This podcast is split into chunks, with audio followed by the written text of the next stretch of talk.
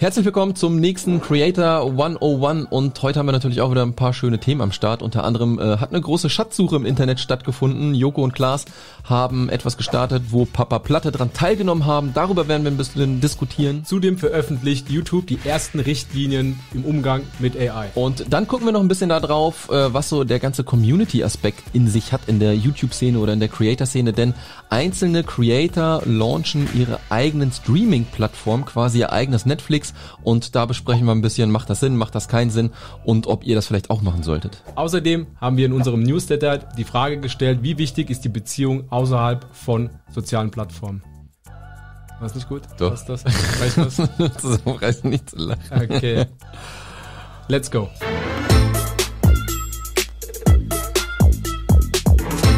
Sascha, diese Woche gab es ein Highlight in der Streaming-Szene. Du sagst ja immer, du verstehst die Streaming-Szene nicht. Nicht so Und, wirklich. Äh, diese Woche hat man einfach gesehen, was für einen Effekt so eine Streaming-Szene haben kann. Nämlich Joko und Klaas haben ein Rätsel gestartet, in welchen jeden Tag verschiedene Rätsel veröffentlicht worden sind. Und die Community von Joko und Klaas mussten diese lösen, um am Ende vom Tag eine Million zu bekommen. Und Papa Platte hat den Weg für einen seiner Zuschauer geebnet. Was er gemacht hat, ist, jeden Tag hat er an diesen Rätseln teilgenommen mit seiner Community. Die haben dann versucht, dieses Rätsel zu lösen. Und am Ende vom Tag war es so gewesen, dass Joko in einem Van saß und auf den, äh, sag mal, Gewinner gewartet hatte. Und dann kam der Gewinner rein, hat die, den Koffer geöffnet und in dem Moment, wo der Koffer geöffnet worden ist, hat natürlich Joko ihm gratuliert. Und was er gesagt hat, ist, danke, Papa Platte. Ah, ich sehe nichts mehr. Danke, Papa Platte. Oh mein Gott! Oh mein Gott! Oh mein Gott! Let's go! Ja, krass. Also da sieht man wirklich, was so eine Community dann halt wirklich ausrichten kann. Und das Ganze wurde ja dann auch nochmal im Livestream gemacht von Papa Platte, wo er dann quasi live reagiert drauf hat und auch ausgerastet ist. Absolut abgegangen, ja. Ja, es ist mega geil. Und das Krasse ist hier aber jetzt auch, klassisches Fernseh trifft dann da halt auch jetzt schon wieder auf das Neue, ja, neu ist es jetzt auch nicht dann halt, aber es sind halt trotzdem noch unterschiedliche Welten dann halt auch. Und äh, Papa Platte hat jetzt die Handynummer auch von Joko, was ich gesehen habe, und er sagte auch so, mein 15-jähriges Ich hätte niemals daran gedacht, irgendwie äh, mal Joko im Handy zu haben. Und er hat ihm auch noch eine, eine WhatsApp geschickt, irgendwie um 0 Uhr 13. Und dann hat Joko nur zurückgeschrieben, schreibst du zu einer unchristlichen Zeit? Und die haben sie einfach nur kaputt gelacht und Papa Platte meint dann einfach nur, ja, Joko ist einfach alt, ne? Aber kurz nach zwölf habe ich auch schon drei Stunden geschlafen. was, was ich cool fand ist, oder was ich cool finde, ist, dass man jetzt gerade viele Clips sieht, die von Papa Platte auf TikTok, Instagram und so weiter hochgeladen werden. Und das hat einfach für ihn halt als Marketingkampagne ist das Ja. einfach unglaublich, weil er einfach jeder jetzt gerade die Clips hochlädt und die kriegen tausend von Views. Ähm, für Papa Platte und sein, sag mal, seiner Reputation äh, ist das, glaube ich, sehr, sehr gut. Ja, das ist mega. Ich, ich glaube, das sind solche Moves, die gar nicht vorhersehbar sind. Das war ja auch so mit Seven vs. Wild, wo Dave zu der zweiten Staffel die Behind-the-Scenes-Videos geschalten hat und wir uns dann auch gefragt haben, okay, hat er schon irgendwie strategisch dran gedacht, dass das irgendwie durch die Decke gehen könnte und es ist ja durch die Decke gegangen und hat seinem Kanal einen Boost gegeben. Ich glaube einfach, der wollte das einfach irgendwie machen und zum Glück war das halt einfach ganz gut. Ne? Ja, absolut Spaß an der Sache. Aber da siehst Ja. du, du, du sagst ja immer, du verstehst den Sinn und Zweck von, vom Streaming nicht. Es hat einfach ein Zuschauer eine Million gewonnen und aus der Streaming-Szene. Ja, äh, auf jeden Fall richtig gut. Und ich glaube jetzt, Papa Platte ist auch ein bisschen auf den Schirm jetzt bei den Zuschauern auch von Joko und Klaas, wenn man ihn halt auch noch nicht kannte. Richtig, ja. Zweites Thema. YouTube AI, jetzt geht's in die Vollen. Wir haben uns schon mal darüber unterhalten, auch ob man irgendwie was kennzeichnen sollte, wie bei einer Produktplatzierung, äh, wenn AI-Content kommt, weil hinterher wird irgendwas mit deiner Stimme gemacht, warum auch immer. Ja, und jemand gibt sich als dich aus. Ähm, und jetzt hat YouTube so einen kleinen ja, Sicherheitsmechanismus davor geschaltet. Ja, im Prinzip gab es jetzt die Woche, kann man sich auch auf der YouTube-Seite anschauen, drei Richtlinien, die sie jetzt veröffentlicht haben, oder sag mal eine Richtlinie mit mehreren ähm, Regeln sozusagen. Und die erste Regel ist, dass der Content, der KI generiert ist, der muss gelabelt werden. Wie du es gesagt hast, wie bei einer Produktplatzierung, muss das dann angegeben werden vom Com- Creator und man sieht es dann halt im Video.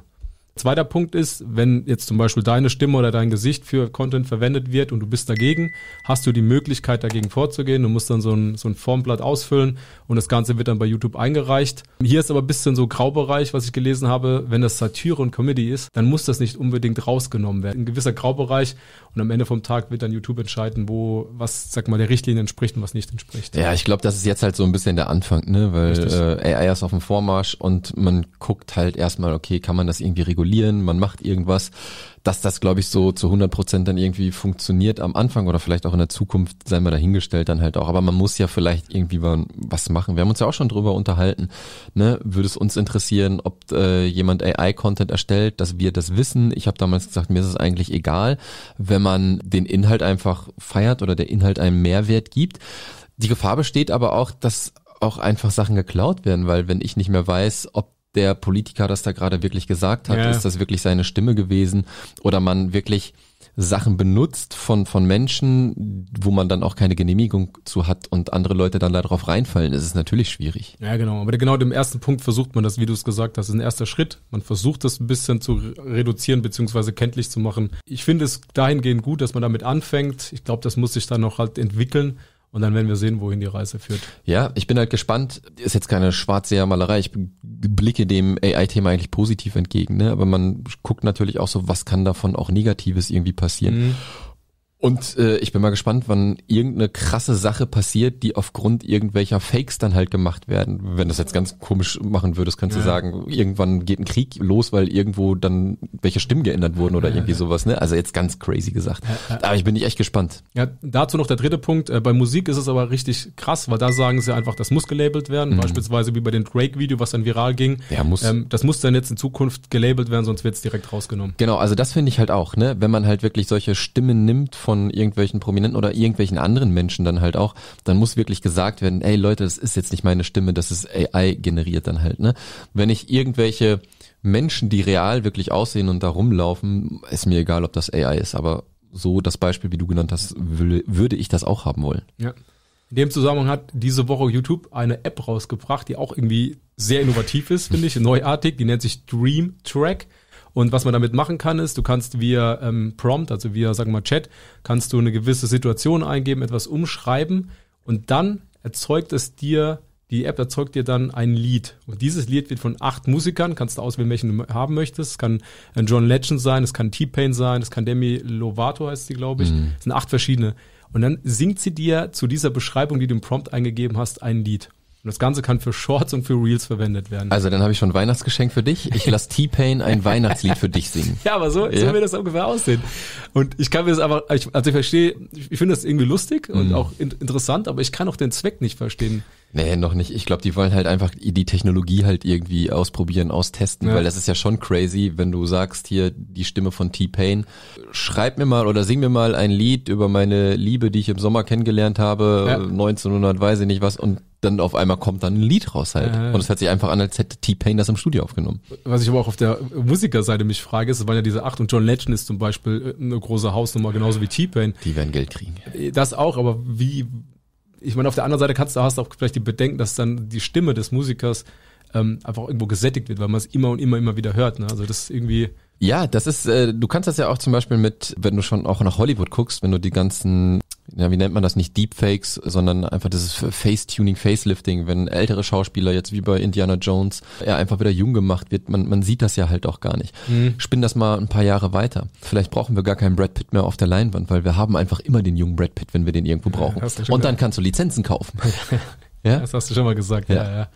Ja, interessant. Schauen wir uns mal an. Ne? Also ich, ich finde die Idee äh, interessant, ähm, neuartig, ne, innovativ. Das ist auch die erste, wie so rausgebracht worden ist aber Sinn und Zweck, das werden wir noch sehen in der Zukunft. Kommen wir zum nächsten Thema. Community ist, glaube ich, das, das Stichwort. Und für uns ist es immer so ein bisschen, dass wir ja auch sagen, jeder Creator sollte versuchen, eine Beziehung mit seiner Community halt auch aufzubauen. Denn man sollte nicht nur versuchen zu leben von den AdSense-Einnahmen von YouTube oder den, den Sponsorendeals, sondern hinterher vielleicht auch mal irgendwelche Produkte auf den Markt bringen. Und hier haben wir drei Beispiele, die sich quasi ihr eigenes Netflix geschaffen haben. Mhm. Zum einen The Sideman mit Sideman Plus Stars. Ja. Die Nelk Boys, äh, quasi das neue ähm, wir Jersey Shore von früher, die halt auch viel Party-Content halt machen und Pranks gemacht haben, haben auch ihren eigenen Streaming-Dienst rausgebracht. Und äh, nicht zu vergessen Dude auch Perfect. Dude Perfect, die auch nochmal ihren eigenen Streaming-Dienst rausgebracht haben. Bedeutet, die drei Gruppierungen bringen extra Content raus, der nur für einen Subscription-Beitrag dort ausgestrahlt wird und die Community dann darauf Zugriff hat.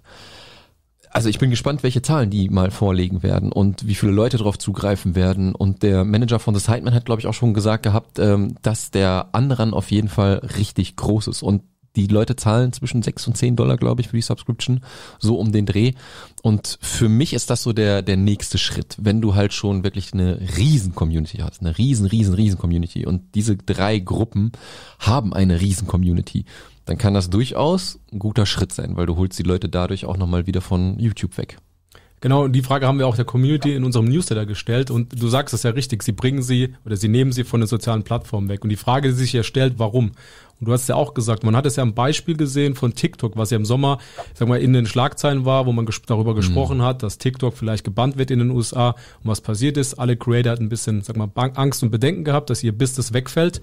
Und genau das versuchen ja die großen Creator schon zu machen. Wie du es jetzt gerade gesagt hast mit den amerikanischen und, und den ähm, englischen Creatoren, aber auch eine Pamela Reif mit ihrer App mhm. hat ja auch ihre Community von der sozialen Plattform YouTube weggebracht und sozusagen auf ihre eigene App mit ihrem Fitnessprogramm sozusagen drüber gebracht. Und der Vorteil ist hierbei, und das hat sie auch in ihrem ähm, Interview auf der OMR gesagt, dass man eine gewisse Unabhängigkeit hat. Und auch für die kleinen Creator gilt das Gleiche. Man muss jetzt keine Streaming-App yeah. ähm, erstellen oder, aber Newsletter, Discord-Channel, Patreon-Community, sowas sollte sich der kleine Creator dann auch ausdenken und auch versuchen, das zu, zu, zu vorzunehmen, weil das einfach ein Weg ist, sich unabhängig zu machen. Ich würde sagen, wenn du ein Creator bist und wirklich eine Beziehung aufbauen möchtest, womit du hinterher auch wirklich weißt, dass die Nachrichten, die du schreibst, auch ankommen, erstell oder bau dir einen Newsletter.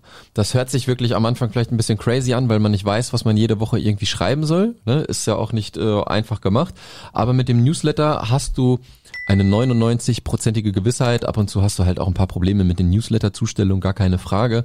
Aber wenn uns äh, irgendwann mal YouTube abschneiden sollte oder irgendwer anders, haben wir unsere Leute dann halt auch immer noch in unserem Newsletter. Vielleicht auch mal ein Beispiel. Ähm, ich habe mir ja auch eine Community von Freelancern aufgebaut und ich wurde vor ein paar Wochen gehackt auf Facebook. Mhm. Das heißt, ich konnte, wo ich mein Produkt verkauft habe, keine Werbeanzeigen schalten. Das ist natürlich ein Einbruch in den Einnahmen, die ich erzielen kann, aber dadurch, dass ich meine Community in dem Newsletter drinne habe, habe ich die Leute dann natürlich, was ich auch so gemacht hätte, in den Newsletter auf das Produkt hingewiesen und der Verkauf konnte trotzdem funktionieren. Ja, ja und dieses Risiko, dass auch wenn es so weit weg klingt, das besteht immer, ne? Beispielsweise ja. jetzt mit dem KI-Labeling. Angenommen, YouTube wird das, diese Richtlinien hart durchgreifen und mhm. wird den Leute dann auch vermahnen und dann bannen und man achtet vielleicht nicht drauf, man macht einen kleinen Fehler, dann ist, das, ist man schnell von der Plattform weg und hat einfach seine komplette Community verloren, was man sich jahrelang aufgebaut hat. Ja. Und in unserem Podcast, was wir mit einem ähm, Creator auch durchgeführt haben, er hat zwar auch gesagt, er führt einen Newsletter, aber er betreibt das nicht so richtig. Und das ist halt wirklich der einfachste Weg, irgendwo eine kleine Community aufzubauen, die unabhängig ist von der sozialen Plattform. Ja, und du hast halt die Bindung. Ne? Ähm, Newsletter ist halt so, die Leute abonnieren den Newsletter, weil sie Bock haben auf den Content, der da drin ist.